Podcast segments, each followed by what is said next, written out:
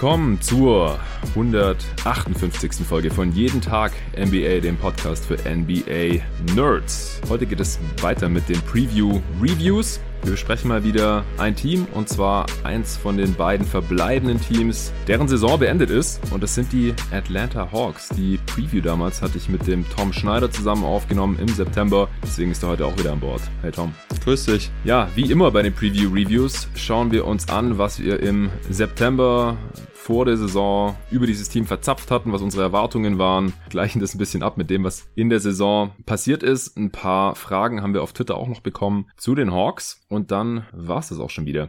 Ähm, Tom, du hast dir unsere Preview auch nochmal reingezogen. Was war dein Gefühl bei der ganzen Sache?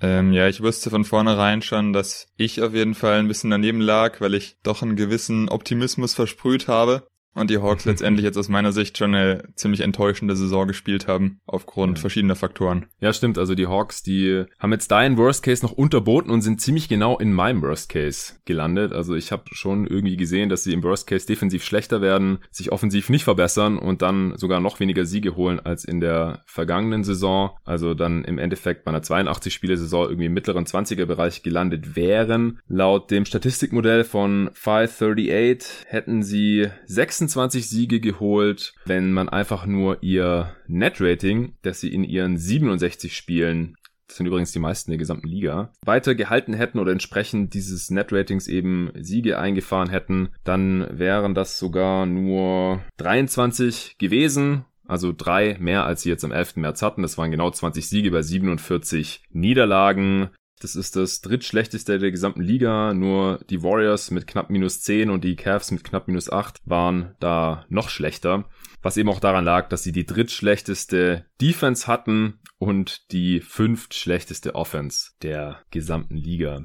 Es gab natürlich auch ein paar kleinere und größere Dinge, die wir jetzt nicht vorhersehen konnten bei den Hawks. Zuerst wurde natürlich mal John Collins für 25 Spiele suspendiert wegen Doping, genauso wie DeAndre Ayton bei den Suns. War, glaube ich, sogar irgendwie drei Tage später oder eine Woche später oder so.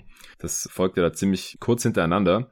Und John Collins, über den hatten wir auch viel gesprochen in der Preview. Der war natürlich schon ein wichtiger Bestandteil der Hawks und dass der dann 25 Spiele gefehlt hat. Das, ähm, ja, kann man hier schon ein bisschen dafür verantwortlich machen, dass die Hawks in dieser Saison eher enttäuschend waren. Und dann zur Trade Deadline wurde der Kader ja auch noch gründlich ausgemistet. Man hat da ähm, Clint Capella reingeholt, Jabari Parker weggetradet, Alan Crabb hatte man davor schon weggetradet, dafür Jeff Teague zurückgeholt und so weiter. Also das sind natürlich auch Faktoren, warum die Hawks jetzt hier im Endeffekt vielleicht ein bisschen anders ausgesehen haben, als wir das vor der Saison noch erwartet hatten, oder Tom? Ja, genau. Also du sprichst es an, gerade Collins als wahrscheinlich zweitbester, zweitwichtigster Spieler des Teams. Tut natürlich schon weh, den dann eben über ein Drittel der gespielten Saison zu verlieren und wären wahrscheinlich nochmal zumindest ein paar Siege mehr gewesen, die sie vielleicht mit ihm hätten einfahren können. Ja, das denke ich auch. Ja, dann würde ich sagen, steigen wir doch gerade mal da ein, wo wir beide falsch lagen oder wo einer von uns beiden falsch lag, denn das war ja eine der Previews, wo wir uns nicht immer einig waren, was das Ganze ja dann auch ein bisschen spannender macht. Ich äh, war, wie gesagt, eher so ein bisschen der Hawks-Pessimist, weil es ja vor der Saison auch einen kleinen Hype gab um die Hawks. Die galten so ein bisschen als Geheimtipp im Osten für einen der letzten Playoff-Plätze und als Team mit sehr großem offensiven Potenzial zumindest. In den Playoffs haben wir sie beide nicht gesehen. Aber wie gesagt, du warst ein bisschen optimistischer unterwegs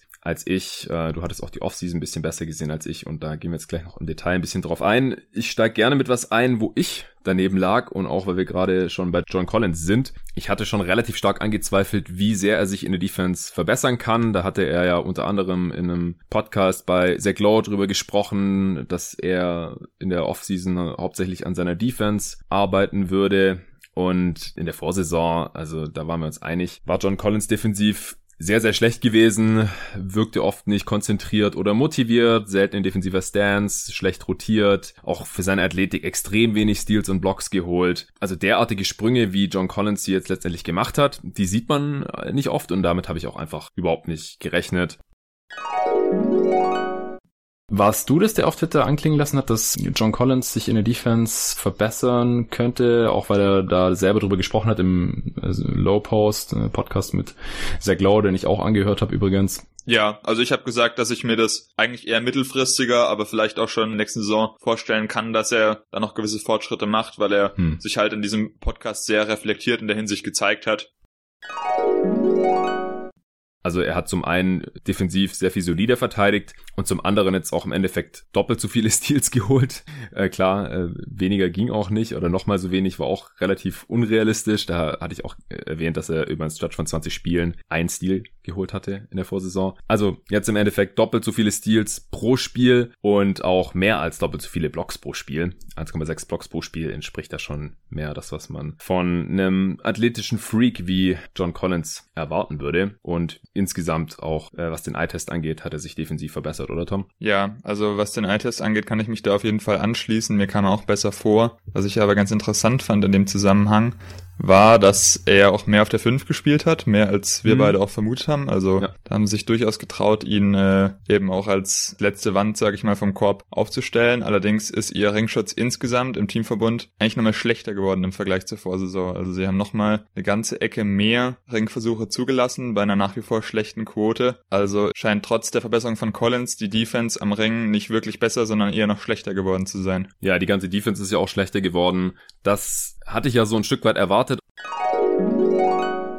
Ich sehe halt relativ massive Probleme da in, in der Defense auch auf uns zukommen, also nicht auf uns, äh, auf uns als Zuschauer, wenn wir die Hawks anschauen. Auch weil ja Dwayne Dedman, der ja defensiv zumindest ein solider Big ist, bei den Kings unterschrieben hatte. Den haben sie ja zu Trade dann auch wieder zurückgeholt. Mit ihm lief es defensiv dann auch wieder direkt viel besser. Wenig überraschend, obwohl der bei den Kings ja überhaupt nicht gut ausgesehen hatte. Und nach dessen Abgang hatten sie da einfach, den konnten sie einfach nicht wirklich ersetzen, wie wir das oder wie ich das zumindest schon befürchtet hatte. Und natürlich auch ein John Collins konnte ihn nicht ersetzen. Erstens hat er zumindest laut Basketball Reference, ist immer ein bisschen mit Vorsicht zu genießen, die Hälfte seiner Spielzeit auf der 5 verbracht. Und zum anderen hat Collins ja so viele Spiele auch verpasst, eben 25. Und die ganze restliche Zeit musste man dann eben mit Alex Len, der da auch ja maximal solide ist, aber halt nicht so gut wie Deadman, dann dem Rookie Bruno Fernando oder eben Damian Jones spielen. Und mit Damian Jones war die Defense so unglaublich schlecht, wenn er auf dem Feld war. Also insgesamt hatte ich ja auch gesagt, ich bezweifle, dass er einen guten Impact haben kann. Damian Jones bei den Hawks gehört auch zu den schlechtesten Spielern, was sein äh, On-Off-Wert angeht minus 8,6 Punkte schlechter mit äh, Damian Jones drauf. Und das liegt in allererster Linie daran, dass sie halt in der Defense sieben Punkte schlechter waren, wenn Jones gespielt hat. Das ist im siebten Percentile auf seiner Position. Und das hat die Hawks da sicherlich schon ein Stück weit mit runtergerissen. Auf jeden Fall. Zumal es natürlich auch nicht hilft, wenn John Collins ja ungefähr zwei Drittel seiner Minuten gemeinsam mit Trey Young auf dem Feld steht, der mhm. als Point of Attack Defender natürlich überhaupt keinen Impact hat und eben da alle Türen Richtung Korb öffnet. Ne? Ja, negativen Impact sogar. Ja. ja, genau. Das hatten wir auch befürchtet, dass Trey Young defensiv einfach kaum Upside hat, einfach aufgrund seiner körperlichen Limitationen und seiner offensiven Last. Also Trey Young mit ihm auf dem Feld ist die Offense zwar extrem viel besser, da ist am 98. Percentile plus 11,8. Das ist schon Superstar-Niveau, aber sein defensiv negativer Impact drückt das Ganze dann doch wieder ein Stück weit runter. Unterm Strich ist Trey Young natürlich trotzdem der mit Abstand wichtigste Spieler gewesen. Es hat den Hawks dann auch nochmal wehgetan, dass er auch sieben Spiele, glaube ich, verpasst hat. Der ist ja mal ziemlich übel umgekehrt umgeknickt, hat mir auch wehgetan, weil er einer meiner wichtigsten Spieler war äh, in verschiedenen äh, Fantasy Games. War dann nicht so lange draußen, wie man es erst befürchtet hatte, weil er da ziemlich übel umgeknickt war. Aber in den paar Spielen ohne Young ging, glaube ich, auch nicht viel. Ja, also Collins, wie gesagt, am defensiven Ende für mich zumindest eine, eine positive Überraschung. Da lag ich ein bisschen daneben mit seiner offensiven, leichten, weiteren Verbesserung hatten wir schon gerechnet. Ich hatte auch gesagt, dass ich mir vorstellen kann, dass er die 20 Punkte pro Spiel knackt. Ich kann mir auch vorstellen, dass er die 20 Punkte vielleicht knacken wird. Wie gesagt, das würde ich mich wundern, wenn er auf einmal mega viele Steals und Blocks holt. Aber ähm, im Endeffekt hat er ja in der Vorsaison schon einen sehr großen Sprung gemacht gehabt in der Offense. Und den hat er ja einfach noch ein bisschen weiter bestätigt, hat noch ein paar mehr Dreier genommen, davon 40% getroffen bei äh, fünf Versuchen auf 100 Possessions. Das ist als Big schon sehr, sehr ordentlich. Ja, und ich glaube, ich werde die Chance auch gleich mal nutzen, äh, nochmal bei Trae Young einzuhaken. Ja. Über den hatten wir nämlich auch geredet, als es dann darum ging, wer vielleicht noch so den größten Sprung machen könnte. Ich glaube, wir haben da sogar auch äh, Stichwort Fantasy fallen lassen. Und ja, Trae Young hat eben absolut diesen Sprung gebracht. Auch nochmal in einem deutlich größeren Maße, als ich persönlich erwartet hätte. Also, wenn man sich jetzt anschaut, eben was er letztendlich an offensiven Output über die Saison hatte, ist es schon, ja, schon ziemlich beeindruckend. Also 29,5 Punkte, 9 Assists bei einem 114er O-Rating. Ja. Sind äh, fast schon historische Zahlen und haben mich auch dazu verleitet, mal zu schauen, wer denn in den letzten zehn Jahren annähernd solche Zahlen auflegen konnte. Also ich habe mal geschaut, wer mindestens 28 Punkte, 8 Assists und 114 O-Rating hatte. Und es waren in den letzten zehn Jahren nur vier Spieler. Zweimal mhm. Harden, einmal LeBron James Mhm. Dann eben Trey Young und äh, in derselben Saison auch, vielleicht errät sogar jemand an der Stelle, Luka Doncic. Ja. Also ziemlich interessante und illustre Gesellschaft, in der sich Auf da bewegt. Auf jeden Fall. Klar, bei den totalen Zahlen muss man immer, und auch beim O-Rating muss man immer ein bisschen im Hinterkopf haben, dass in den letzten zehn Jahren das auch immer weiter gestiegen ist in der Liga. Also die Pace und daher halt die Per-Game-Stats, Punkte und Assists natürlich auch bisschen leichter sind zu bekommen. Jetzt ist natürlich trotzdem noch krass, also gar keine Frage. Das schafft lange nicht jeder, wie ja auch diese kurze Liste hier beweist. Und auch das Liga-Offensiv-Rating ist ja die letzten Jahre immer weiter relativ kontinuierlich angestiegen. Aber klar, mit den Stats, glaube ich, ähm, hat man selbst im Best Case vielleicht nicht gerechnet. Wir hatten am Ende auch noch überlegt, kann das im Osten ins All-Star-Team schaffen? Es hat er im Endeffekt geschafft, obwohl die Hawks ja vom Team-Record her noch schlechter waren oder schlechter waren, als sie erwartet hatten. Wir hatten gesagt, wenn die Hawks eher am Best Case kratzen oder auf Kurs zu irgendwie 35 plus Siegen sind am All-Star-Break, dann kann es schaffen, ansonsten eher nicht. Und er hat es ja jetzt trotzdem geschafft. Und wie gesagt, ich hatte ihn auch gepickt bei ESPN Manager Game mit den ganzen anderen deutschen NBA Podcastern war das mein dritter Pick oder so, glaube ich. Und ja, dass er hier im Prinzip fast 30 und 10 auflegt, das äh, war schon sehr, sehr wertvoll und halt auch noch sehr effizient. Ich hatte auch in unserer Preview gesagt, dass ich mir vorstellen kann, dass seine Quoten besser werden, dass er über 35 Prozent von Downtown trifft. Jetzt ist er bei 36 Prozent bei fast 10 Dreierversuchen pro Spiel auch übrigens. 12,5 auf 100 Possessions, das ist schon ziemlich krank, davon dann 36 Prozent zu treffen. Und als Rookie war er nur bei 32%, Prozent, was ein bisschen enttäuschend war und hat gar nicht so viele Dreier genommen wie jetzt in seiner zweiten Saison. Also durch die bessere Dreierquote bei mehr Versuchen und auch eine nochmal stark gesteigerte Freiwurfrate und seine Freiwürfe trifft er auch mit 86%, Prozent, ist halt auch sein True Shooting sehr stark verbessert gewesen. Da war er in der Vorsaison mit 54 Prozent noch unterdurchschnittlich und jetzt ist er bei knapp 60 Prozent und deshalb bei dem Volumen, das ist halt schon offensives Superstar-Level, keine Frage. Genau, und was mir da auch noch aufgefallen ist, er begeht äh, zusätzlich noch die meisten Turnover der Liga pro Spiel, also es hm. sind fast fünf, ich glaube 4,8 oder sowas. Und ja, die äh, ziehen sein O-Rating natürlich noch mal ein Stück weit runter und sind eben auch ein bisschen seiner riesigen Rolle geschuldet, die wir vor der Saison auch schon ein Stück weit antizipiert hatten. Wir hatten uns da schon gefragt, wer ihm eigentlich überhaupt On-Ball Creation Last abnehmen kann. Ja. Im Verlauf der Saison wurde dann Fatigue getradet, aber so wirklich überzeugende Lösungen haben sie da nicht gefunden und das Ganze hat eben darin resultiert, dass er ja eine sehr, sehr große Usage von 35 Prozent hatte, eben auch diese vielen Ballverluste begangen hat, trotzdem eine sehr gute individuelle Offense gebracht hat, aber das Team eben im Verbund, wie du vorhin schon gesagt hast, dennoch das fünf schlechteste in der Liga war, wenn es um Offense ging. Ja, genau. Also die Frage mit, wer kann ihm überhaupt Ballhandling abnehmen, äh, vor allem wenn er halt sitzt, auch wer übernimmt es dann? Die Antwort ist im Endeffekt niemand gewesen, weil Evan Turner war grauenhaft und wurde dann ja auch weggetradet und ja, Jeff Teague äh, hat noch 25 Spiele für die Hawks gemacht, aber mit ihm auf dem Feld hat das auch nicht so wirklich funktioniert in, in der Offense war ja auch schon mal All-Star für die Hawks, ja, einmal. Aber von dem Level ist er halt mittlerweile auch ein, ein, Stück weit entfernt. Das war schon ein sehr, sehr großes Problem für die Hawks Offense, dass sie halt mit Young ganz gut war und ohne ihn halt grottenschlecht. Das war ja auch ein großer Kritikpunkt an der Offseason der Hawks von mir, dass äh, es einfach abseits von Young hier viel zu wenig Creation und Playmaking gibt verstehe nicht ganz, wieso man keinen Backup-Playmaker von der Bank hat. Ich verstehe nicht so ganz, wieso man jetzt mit Alex Len und Damian Jones auf der 5 in die Saison geht und so. Also ich sehe halt ein paar Sachen, die mir jetzt nicht so ganz gefallen oder die ein paar Fragezeichen mir aufwerfen. Deswegen kann ich jetzt aus meiner Sicht keine 2 geben.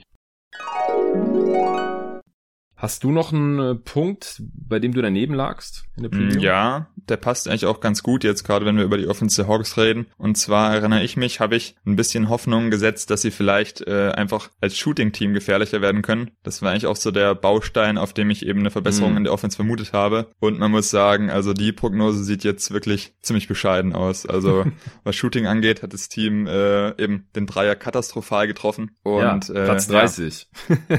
33 Prozent. Genau. Genau, also eigentlich hätte es fast nicht schlechter gehen können. Ich meine, klar, sie haben natürlich eben Crab weggetradet, aber der allein macht nicht den Unterschied zwischen einem guten und einem schlechten Shooting-Team so. Wie wir schon gesagt haben, war Young eigentlich ziemlich okay, vor allem auch dafür, dass er so schwierige Dreier genommen hat. Aber ansonsten kam da einfach nicht besonders viel vom, vom Team und vor allem halt auch viele schlechte Schützen, die aber trotzdem immer ein paar Versuche hatten und das Gesamtrating ebenso auf, ich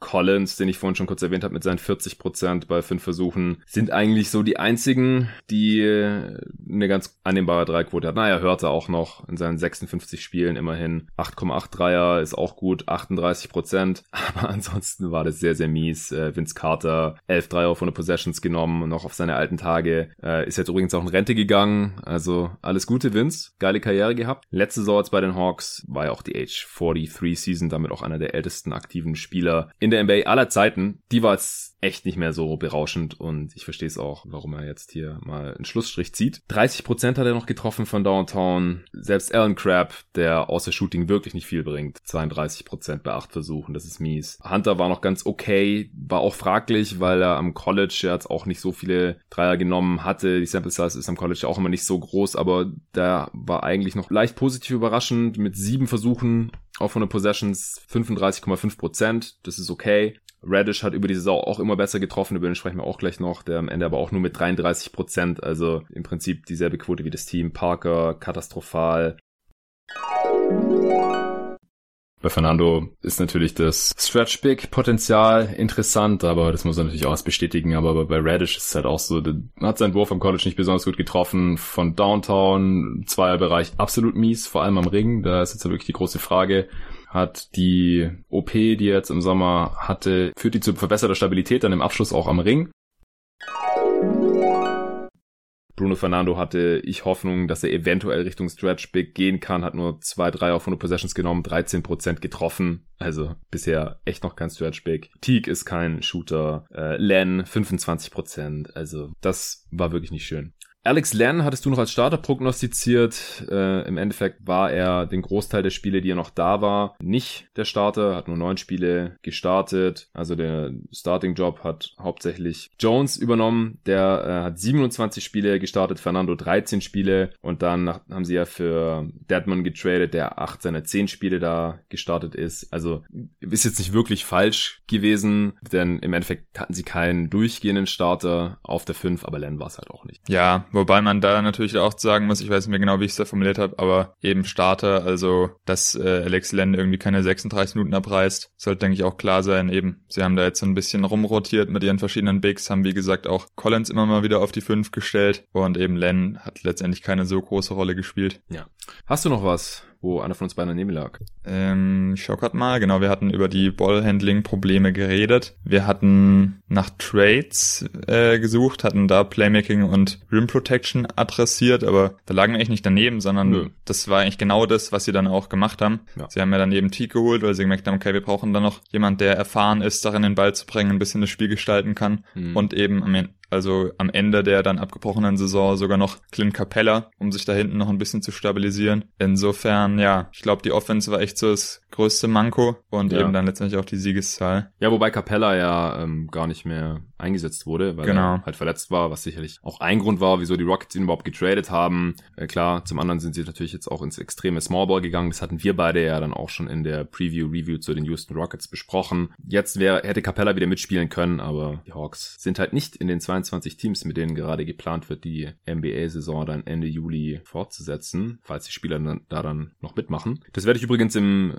der nächsten Folge voraussichtlich mit dem Gast, der da dann reinkommt, besprechen. Wird wahrscheinlich Samstag aufgenommen und kommt dann Anfang nächster Woche. Bis dahin kann sich auch noch mal einiges tun, aber im Moment stellen sich ja zumindest einige Spieler ein bisschen quer, was ja auch nachvollziehbar ist. Das werde ich dann, wie gesagt, in, in der nächsten Folge mal noch mal ein bisschen genauer unter die Lupe nehmen. Zurück zu den Hawks. Ich hatte noch gesagt, ich kann mir nicht vorstellen, dass äh, Radish oder Hunter in äh, ihrer ersten Saison schon schon helfen können. Äh, jetzt ist halt die Frage, wie definiert man helfen? Denn die Hawks waren zumindest besser, wenn Reddish und Hunter auf dem Feld standen, als wenn sie nicht auf dem Feld standen. Aber das liegt auch daran, dass sie halt relativ viel mit Trey Young gespielt haben. Und wenn der auf dem Feld stand, dann lief es natürlich sehr viel besser, als wenn sie nicht gespielt haben. Unterm Strich waren die Hawks natürlich immer noch deutlich im Minus, wenn Hunter oder Reddish gespielt haben. Oder eigentlich auch egal, wer gespielt hat. Die Hawks haben tatsächlich, außer Dwayne Dedman, und der hat halt wie gesagt nur 10 Spiele gemacht, keinen einzigen Spieler, mit dem man die Gegner ausgescored hat, wenn dieser Spieler auf dem Feld stand. Und Deadman hat plus 0,4. Also, das äh, würde ich jetzt noch nicht als falsch ankreiden. Aber Radish hat zumindest, nachdem er zu Beginn der Saison noch schlechter aussah, als ich das befürchtet hatte, dann im Verlauf der Saison sich immer weiter verbessert und seine Leistungen echt fast linear gesteigert eigentlich von Monat zu Monat. Also am Anfang hat er seine Dreier überhaupt nicht getroffen, das wurde dann immer besser und äh, damit ist dann natürlich auch seine gesamte Effizienz nach oben gegangen.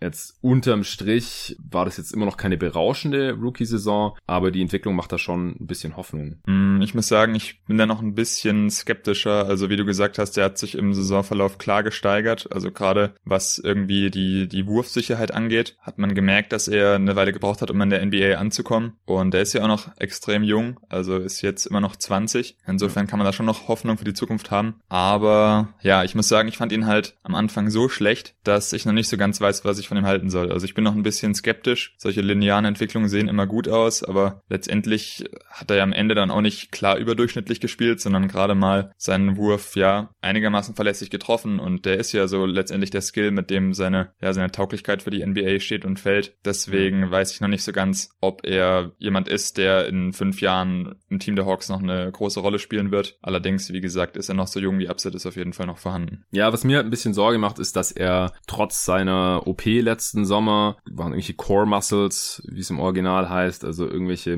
Muskeln im, in der Körpermitte. Meine Hoffnung war halt, dass es seine Athletik und Stabilität beim Abschluss in der Zone so ein bisschen hilft. Und jetzt hat er halt am Ring wieder nur 54 Prozent getroffen. Das ist halt für einen Spieler, der 6'8 ist und jetzt auch nicht so unathletisch ist, halt katastrophal eigentlich. Und er hat auch aus allen anderen Ranges jetzt über die Saison unterdurchschnittlich getroffen. Also egal, ob jetzt irgendwo aus der Midrange oder halt auch, wie gesagt, die Dreiquote von 33%. Prozent ist jetzt auch nicht berauschend. Ja, wir sehen es relativ oft, dass Rookies in der ersten Saison ineffizient sind, aber so ein richtiger Skill, auf der er seine Karriere aufbauen kann, den äh, muss er jetzt halt wirklich nochmal beweisen. Also wenn er halt seine Dreier dann wie jetzt zuletzt zumindest überdurchschnittlich treffen kann, wenn er das halten kann dann in der zweiten Saison, habe ich da auch schon mehr Hoffnung. Cam Reddish war von Anfang an halt ein Gamble. Anfang der Saison sah so aus, als würde das eher nicht aufgehen und dann geht zumindest mal die Entwicklung in die richtige Richtung. Ja, hast du noch was über daneben lagen? Ansonsten können wir jetzt zu den Punkten kommen, die wir richtig vorher gesagt haben. Hm, ich habe noch einen Aspekt, wo wir nicht direkt daneben lagen, den ich aber dennoch interessant fand, der noch ein bisschen allgemeiner gefasst ist. Und zwar haben sie in der Defense, ja wie gesagt, sich was den Ringschutz angeht, nochmal verschlechtert zur Vorsaison und waren da wirklich ziemlich katastrophal unterwegs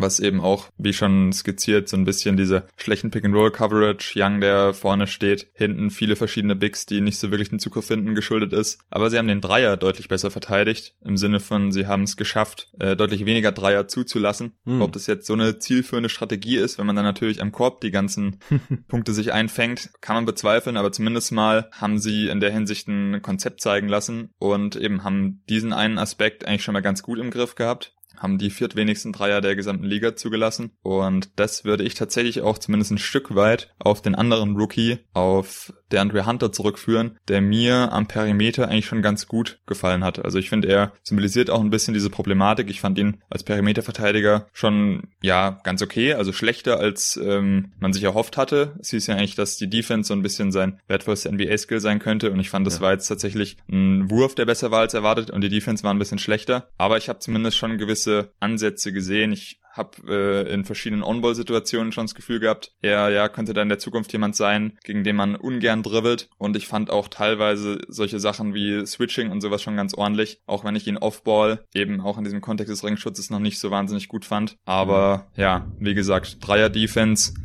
ist immer so eine Sache, weil die Quoten waren trotzdem ziemlich gut von den Gegnern da haben wir auch schon oft drüber geredet, dass es halt was ist, wo sich teilweise auch schwierig beeinflussen lässt und wo es ein bisschen eine, ja, ich sag mal, diffuse Studienlage gibt. Aber falls es ihr Gameplan war, und das habe ich zumindest so rausgelesen, Dreier zu verhindern, haben sie zumindest das schon mal ganz gut geschafft. Und ja, jetzt müssen sie nur noch schauen, dass sie eben am Korb da äh, sich nicht komplett umrennen lassen. Ja, genau. Ja, unterm Strich, wie gesagt, hatten sie die drittschlechteste Defense. Also da ist auf jeden Fall noch einiges zu tun und dass ein DeAndre Hunter das nicht alleine packen kann, das hatte ich sogar auch im, in der Preview direkt so angesprochen.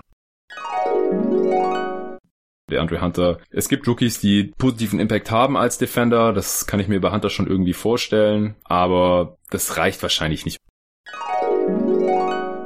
Und ansonsten hat der Andre Hunter eigentlich, zumindest meine Erwartungen, ziemlich genau erfüllt. Also hat sein Dreier, wie gesagt, solide getroffen. Insgesamt dann trotzdem stark unterdurchschnittlich. Effizient, Offensivrating von 100. Das ist immerhin besser als Reddish. Der hatte da jetzt am Ende eine 95 stehen.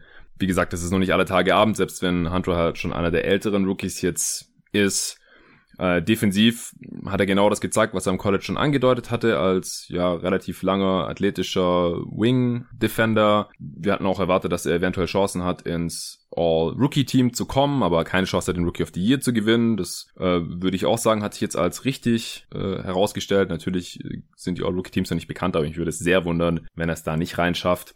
Ja, bei der Gelegenheit können wir gleich noch über ein paar andere Sachen sprechen, wo wir richtig lagen. Äh, ich habe den Jabari Parker Deal von Anfang an nicht verstanden. Ansonsten den Deal für Jabari Parker verstehe ich halt gar nicht. Keine Ahnung, was der da soll. Mit Player Option auch noch. 13 Millionen insgesamt. Ich fand sein Skillset passt überhaupt nicht in dieses Team, denn er kann nicht werfen und er kann überhaupt nicht verteidigen. Also zwei Sachen, die halt neben äh, Trey Young und John Collins extrem wichtig sind und im Endeffekt hat er halt auch wirklich eine schlechte Saison gespielt hier bei den Hawks und sie haben ihn ja dann auch bei der ersten Gelegenheit zur Trade Deadline direkt abgegeben an die Kings, wo er dann jetzt auch keine Rolle mehr äh, gespielt hat. Äh, dafür mussten sie jetzt Dwayne Dedman zurücknehmen, den sie im Sommer ja nicht bezahlen wollten und der einen relativ großen Vertrag bekommen hatte und bei den Kings halt auch enttäuscht hatte. Aber der passt halt nach wie vor deutlich besser in dieses Team und ich fühle mich da auf jeden Fall ziemlich bestätigt mit meiner Vorhersage, was Jabari Parker bei den Hawks angeht. Ja, absolut. Also Jabari Parker war schon eine ziemliche Katastrophe. Ich meine, das ist wieder so ein bisschen dieses typische Ding. Man, man schaut irgendwie, auf die Stats und er hat 15 Punkte pro Spiel erzielt und es mag vielleicht Leute dazu verleiten zu sagen, dass die Saison einigermaßen in Ordnung war, aber ja, also die Punkte sage ich mal, sind auf eine sehr oder auf eine nicht sehr, aber doch unterdurchschnittliche Weise zustande gekommen. Und ich fand einfach auch wieder sein Spiel nicht so dem Spielfluss der Hawks zuträglich, sondern eher so ein bisschen aufs eigene Scoring bedacht. Und seine Defense hat er ja in der Vergangenheit auch schon zugegeben, äh, war was, wo er wieder sehr wenig Corner investiert hat. Insofern würde ich sagen, dass er dem Team ja definitiv mehr geschadet als geholfen hat. Ja. Wo lagst du richtig? Ja, ich hatte eben, wie gesagt, bei Trey Young ja so ein paar Hoffnungen gehabt, dass da noch ein bisschen mehr kommen könnte. Mhm. Wenn man jetzt zu den besten Spielern des Teams schielt, würde ich eher noch einen Sprung von Young erwarten als von Collins. Collins hatte seinen statistischen Sprung letztes Jahr so ein bisschen. Da kann ich mir vorstellen, dass sein Impact besser wird, wenn er ja, eben der hat schon 2010 aufgelegt, ja. Genau. Würde ich jetzt soweit nochmal als bestätigt ansehen. Ja. Ja, ich erinnere mich gerade gar nicht mehr an spezifische Aussagen, bei denen ich irgendwie totalen Schwarze getroffen habe. Wie gesagt, die Hawks waren ein Team, wo ich eher ein bisschen fehlkalkuliert hatte. Ja. Insofern, ich weiß nicht, hast du gerade noch was? Ja, das meiste haben wir jetzt schon abgehakt. Also genau. John Collins haben wir schon besprochen. Du hast dir schon vorstellen können, dass er äh, sich von der Mentalität her verbessert und eben auch auf der 5 dann eingesetzt werden kann oder es halt auch davon abhängt, wenn er sich defensiv verbessert, dann ja. Es gibt schon verschiedene Spekulationen, dass man vielleicht auch ein bisschen John Collins auf der 5 sehen wird. Ich würde aber davon ausgehen, dass es noch nicht so viel der Fall sein wird und dass es auch wieder damit zusammenhängen könnte, was er denn jetzt defensiv zeigt. Und das haben wir jetzt letztendlich auch gesehen. Du hast auch gesagt, Cam Reddish muss auf jeden Fall Minuten sehen und es ist halt interessant, sofern der Wurf fällt. Minuten hat er gesehen und der Wurf ist zum Ende der Saison ja dann auch langsam gefallen. Wie gesagt, muss man jetzt noch abwarten, ob sich das Ganze bestätigt, dass bei Trey Young defensiv nicht mehr viel zu holen ist. Hattest du auch schon gesagt wir haben allgemein schon viel angeschnitten oder erwähnt, wo auch ich noch richtig lag. Ich hatte auch gesagt, dass der Andre Hunter auf jeden Fall viele Minuten sehen wird in diesem Team, was auch passiert ist. Der hat 32 Minuten pro Spiel gespielt, dass die Rookies halt viel spielen oder allgemein man das Team nochmal verjüngt hat. Das ähm, hat aus meiner Sicht halt schon vermuten lassen, dass das Team insgesamt schlechter wird. Genauso ist es passiert. Ähm, ja, mehr habe ich hier jetzt eigentlich auch nicht mehr. Deswegen würde ich sagen, schauen wir uns noch kurz die Offseason an, ob sich da an unserer Benotung im Nachhinein irgendwas ändern würde. Du hattest eine 2 gegeben. Würdest du dabei bleiben? Äh, nee, also das würde ich jetzt durchaus schlechter einstufen. Wie gesagt, beim Endresultat, bei diesem schlechten Rekord, haben wir auch diesen Collins-Faktor, der da vielleicht ein bisschen mit reinschlägt, aber nichtsdestotrotz haben die Hawks aus meiner Sicht underperformed und halt gerade die Baustellen, die sie dann im Verlauf der Saison noch versucht haben zu beheben, waren eben bis zu dem Zeitpunkt wirklich ein massives Problem Also dieses Thema mit äh, fehlendem Ballhandling, fehlendem Ringschutz, der die Defense ein bisschen stabilisiert. Insofern würde ich da jetzt wahrscheinlich um mindestens eine Note runtergehen, wenn nicht sogar anderthalb und vielleicht so im drei bis vierer Bereich mich positionieren. Ja, kann ich total nachvollziehen. Ich stand ja von, schon vor der Saison bei einer 3. Das Ganze ein bisschen kritischer gesehen. Wie gesagt, Jabari Parker Deal völliger Schwachsinn aus meiner Sicht und dann halt die Chose, die wir jetzt schon mehrmals angesprochen haben, dass Dwayne Deadman halt überhaupt nicht ersetzt wurde da als Rim Protector und man insgesamt einfach den Kader nicht verbessert hatte für diese Saison, aber jetzt auch auf die Zukunft gesehen nicht so viel mehr Assets hatte oder so viel mehr junges Talent drin hatte, vor allem gemessen an den Möglichkeiten, die die Hawks halt in der Offseason hatten. Deswegen habe ich das noch als relativ durchschnittlich gesehen mit einer 3. Mittlerweile würde ich wahrscheinlich auch noch mal eine halbe Note runtergehen, weil es halt in meinem Worst Case gelandet ist. Parker noch schlechter funktioniert hat, das alles noch schlechter funktioniert hat, ohne richtigen Starting Kaliber Center, ohne Backup Playmaker. Ähm, und die Hawks, das Hawks-Management das ja dann offensichtlich auch selber erkannt hat und da dann während der Saison eben noch nachgebessert hat. Deswegen äh, denke ich, würden wir hier am Ende beide bei einer 3 bis 4 oder sowas landen. Und du mit damit deutlich schlechter und ich halt auch noch mal ein bisschen schlechter, als wir das noch im September gesehen hatten. Ja, wir hatten es ja vorhin schon gesagt, was die Predictions anging. Du warst sogar bei Over, ja, 33,5. Du hast gesagt 34 Siege. Ja. Je nachdem, ob man jetzt eher auf Clean the Glass oder auf 538 schaut, hätten sie wahrscheinlich ungefähr 10 Siege weniger geholt. Man kann den Collins-Faktor da noch ein bisschen abziehen, aber wie gesagt, insgesamt eher enttäuschend. Und ich bin mit meinem Worst Case da eigentlich ziemlich zufrieden. Ich habe gesagt, es ist durchaus im Bereich des Möglichen, dass man schlechter ist als letztes Jahr. Defense schlechter, Offense auch nicht besser. Das ist interessant, weil mein Worst Case wäre weiter unten. Also, dass sie im Prinzip sich einfach im Vergleich zum letzten Jahr nicht steigern, weil mehr junge Spieler, weil defensiv schlechter und im Worst Case dann halt offensiv auch nicht wirklich besser, weil man keine Lineups hinbekommt, die wirklich die Gegner ausscoren können. Ich habe gerade auch nochmal geschaut. Ich hatte damit gerechnet, dass die Hawks die drittschlechteste Defense der Liga haben und dass nur die Cavs und ich hatte da auch noch die Hornets drin defensiv schlechter sind. Letztendlich waren nur die Cavs und die Wizards schlechter als die Hawks. Offensiv habe ich sie im Mittelfeld gesehen. Das ist auch nicht passiert. Wie gesagt, da waren sie das fünft schlechteste Team. Hast du jetzt noch was zu den Hawks? Nee, ich habe jetzt nichts mehr Spezielles. Es gab ja noch ein paar Fragen auf Twitter. Da genau. habe ich mir noch ein, zwei Sachen notiert, also können wir jetzt gern zu denen kommen. Ja, können wir gerne machen. Fang ruhig mit der Frage an, die du als erstes beantworten möchtest. Hm, ich habe hier als erstes die Frage von David, der eben gefragt hat, wen wir für das bessere Prospect halten, der Andre Hunter oder Cam Reddish. Mhm. Und ich glaube, es ist äh, vorhin auch schon ein bisschen angeklungen. Also ich würde mich tatsächlich trotz dem Altersunterschied von immerhin zwei Jahren eher bei Hunter positionieren, weil ich da schon klarer sehen kann, in welche Richtung es geht und wie er dem Team eben Value bringen kann. Also ist einfach auch für wahrscheinlicher erachte, dass er eben äh, die Skills entwickeln wird, die er braucht, um sein Team weiterzubringen weil, wie gesagt, die Upside an der Defensive sehe ich auf jeden Fall vorhanden. Offensiv hat er mich sogar schon ein Stück weit überrascht. Also, dass der Dreier äh, so ordentlich fällt in seiner ersten Saison, ist auf jeden Fall ein vielversprechendes Zeichen. In der mhm. Midrange war es ja jetzt noch nicht berühmt, aber immerhin auch besser als äh, Cam Reddish, der ja quasi den Wurf als, wie gesagt, einen absoluten Go-To-Skill hat. Ich fand, er konnte ähm, ja auch mit dem Ball zumindest durchschnittliche Rollenspielermäßige Entscheidungen treffen. Ich kann mir durchaus gut vorstellen, dass er ein 3D-Wing in dieser Liga sein wird, der der eben bei allen Teams gefragt ist und somit auch einen gewissen Wert für die Hawks hat. Ja, das glaube ich auch. Also halt ein Spieler, der so um die 15 Punkte pro Spiel macht, noch ein paar Rebounds holt und halt zumindest ein überdurchschnittlicher, wenn nicht sogar guter bis sehr guter Defender sein kann, sein Dreier trifft. Also wenn er diese 36 Prozent bei gutem Volumen einigermaßen halten kann über die Karriere, dann ist es halt schon ein Spieler, der in den allermeisten Teams starten kann, der zumindest jetzt unter dem alten Salary Cap bestimmt 15 Millionen pro Jahr verdient oder sowas und das ist einfach schon, schon so viel wert. Ich würde jetzt halt nicht irgendwie noch größere Star-Upside sehen, nach wie vor. Also, das hat Hunter mir jetzt einfach nicht gezeigt in, in seiner Rookie-Saison. Er ist wirklich genau da, wo ich ihn auch letztes Jahr zur Draft gesehen habe. Und Cam, bei Cam Reddish ist es halt im Prinzip genauso. Also, der ist noch so weit weg davon, dass ich sagen würde, das ist ein sicherer Starter in dieser Liga, dass ich mich hier auch noch ganz klar für Hunter entscheiden würde. Und bei Reddish darf man ja auch nicht vergessen, wir haben es ja vorhin gesagt, er ist noch 20, aber der wird im September auch schon 21. Also es ist echt nicht so, dass der jetzt irgendwie blutjung war in dieser Saison, irgendwie gerade 19 geworden oder wo man dann so, einen, so einen ganz miesen Saisonstart noch eher erklären kann oder dass er halt von überall so miese Quoten hat. Das macht mir halt schon wirklich Sorgen. Also, wie gesagt, man hat die Entwicklung gesehen, aber Hunter ist halt schon so viel weiter, dass ich mir da viel weniger Sorgen machen würde und mich würde es wundern, wenn einer von beiden mal noch ein richtiger Star wird. Also einmal All-Star kann kann jeder mal werden, wenn er mal bei einem 60-Siege-Team-Spiel Starter ist. Wie gesagt, gerade hier, wenn man den Teamkollegen Jeff Teague anschaut oder so. Aber jetzt irgendwie Abo All-Star-mäßig, das, das sehe ich jetzt eigentlich bei keinem von beiden. Und wie gesagt, wenn, dann noch eher bei Hunter, aber halt zumindest, dass er auf Jahre hin hier ein Starter in der Liga ist. Gut, wir äh, haben noch ein paar andere Fragen. Du musst eigentlich gleich los, deswegen beeilen wir uns jetzt auch. Äh, es gab eine Anschlussfrage. Wird es am Ende des Tages darum gehen, wer sich durchsetzt oder kann man ein Playoff-Team mit den beiden auf den Vorpositionen aufziehen? Fragt Ed Lemke-Mark.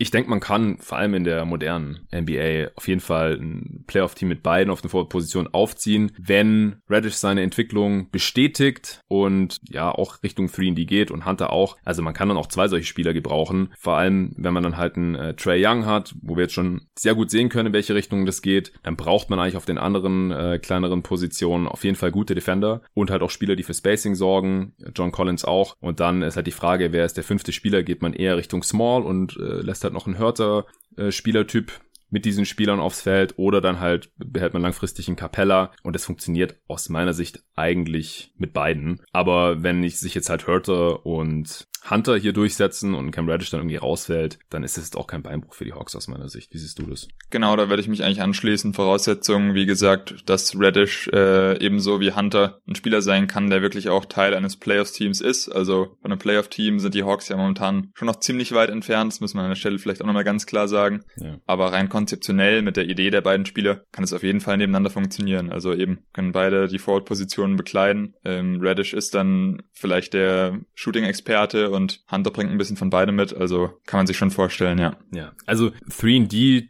Types können eigentlich unendlich viele nebeneinander spielen, solange man halt noch einen sehr guten Ballhändler hat und den hat man halt mit Trey Young schon. Es ist ja schwieriger, wenn da Spielertypen nebeneinander spielen müssen, die eigentlich den Ball brauchen, weil sie abseits des Balles nichts können oder nicht respektiert werden oder wenn man halt zu viele Spieler hat, die niemanden verteidigen und das ist einfach nicht der Fall hier, so wie es aussieht. Und von daher kann man das eigentlich beliebig dann auch auf ähnliche Spielertypen anwenden. Wir haben noch eine Frage bekommen und zwar von Ed Nathan Yule.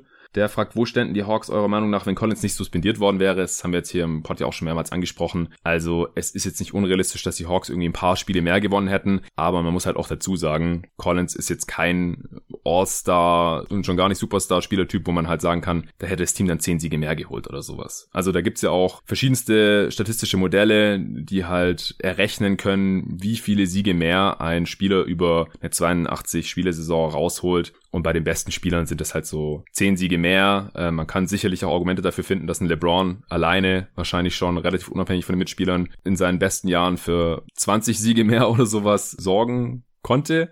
Aber John Collins nicht. Also was, wenn du dich jetzt auf eine Zahl festlegen müsstest, Tom, wie viele Siege hätten die Hawks mehr geholt?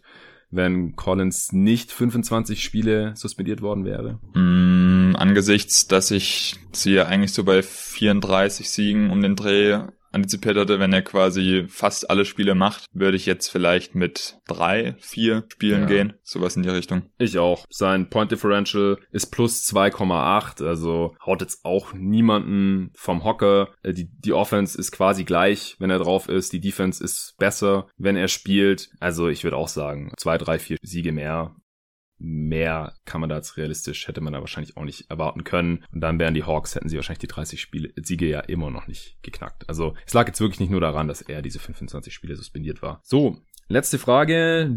Ed Dirkules22 hat gefragt, die Starting Five aus Young, Hörter, Radish, Hunter und Collins ist sehr jung, im Schnitt 21 und als Lineup für Hawks-Verhältnisse in dieser Saison laut Netrating schon ganz gut mit plus 6,1. Denkt ihr, dass die Hawks, wenn sie zusammenbleiben in den nächsten Jahren, um die Finals spielen? Ja, Tom? ist natürlich eine interessante Frage. Also ich weiß nicht, ähm, ob er wirklich so ambitionierte Hoffnungen ins Team hegt oder sich da vielleicht auch einen kleinen Spaß erlaubt hat, jetzt äh, quasi schon die Finals für die nächsten Jahre anzuvisieren. Ja, erstmal die Aber, Frage, was sind die nächsten Jahre? Sind ja. es die nächsten zwei? Dann sage ich ganz klar nein. Sind es die da nächsten fünf?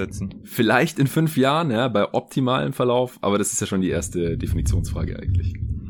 Genau, aber das Lineup, was er erwähnt hat, ist tatsächlich eins, was einem Hoffnung macht. Wie er sagt, da sind viele junge Spieler drin, die sich auf jeden Fall noch entwickeln können und auch werden. Und ja, das Lineup sieht soweit schon ganz gut aus. Es ist halt leider nur eins von vielen. Wie schlecht die Hawks insgesamt abgeschnitten haben, haben wir jetzt, glaube ich, schon ganz gut skizziert. Aber ich könnte mir durchaus vorstellen, dass die Jungs auch in Zukunft ähm, ja, für die Hawks eben sehr wichtig sein werden, vorausgesetzt die Entwicklungen treffen so ein, wie in den Fällen Reddish und so weiter und so fort. Und ich hatte sogar mal geschaut, bei Clean the Glass hat das Lineup mit Young, Hörter, Reddish, Hunter und Collins sogar ein Netrating von plus 10,7, was ja für dieses Team schon mhm. ziemlich gut ist und auch schon ein Stück weiter raussticht. So. Ja, das ist Garbage Time bereinigt. Ähm, das Ding ist halt, ich weiß nicht, wie viele Minuten das dann sind. Das, hast du es gerade vor dir zufällig? Genau, 440 von 6600 Possessions. Ja, also 440 Minuten ist jetzt halt nicht so viel. Also die Sample Size ist halt noch ziemlich klein, äh, weil ja Collins war, wie gesagt, ein Drittel der Saison ungefähr suspendiert und ansonsten äh, muss man ja auch relativ viel auswechseln und sowas. Von daher äh,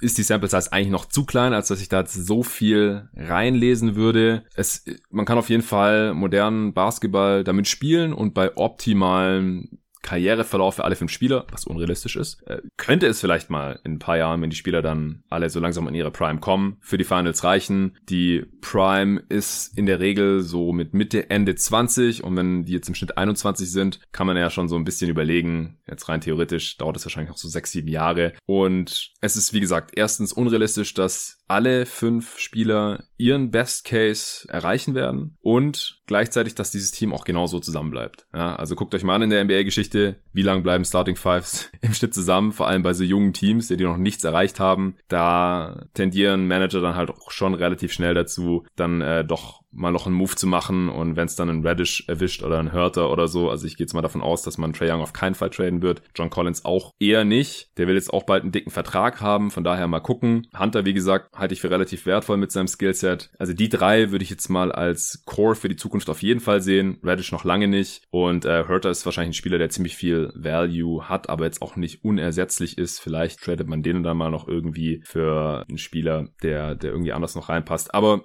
alles sehr, sehr spekulativ. Deswegen kann passieren, aber bis dahin ist es noch ein weiter Weg. Genau, vielleicht noch abschließend dazu, ja auch dieser Grundgedanke so, hey, das und das Team hat hier ein Lineup mit wichtigen Spielern, was ziemlich gut aussieht. Also die Top-Teams der Liga haben im Zweifel sehr viele solcher Lineups, die auch nochmal in einer etwas größeren Sample-Size unterwegs sind. Deswegen sind die ähm, Werte dann auch vielleicht nochmal ein bisschen aussagekräftiger. Insofern muss man da allgemein immer vorsichtig sein, in einzelne Fünf-Mann-Konstellationen nicht zu viele Nein zu interpretieren. Was ich jetzt auch hier gar nicht unterstellen will, soll nur so am Rande erwähnt sein. Mhm. Und eben, also ich wäre schon ziemlich glücklich, wenn die Hawks es schaffen, in den nächsten fünf Jahren einen Playoff-Aspiranten auf die Beine zu stellen. Genau, meine Playoff-Serie Serie gewinnen. Ja, genau. Sich in den Playoffs etablieren, meine Playoff-Serie gewinnen und über Finals, ja, muss man schauen.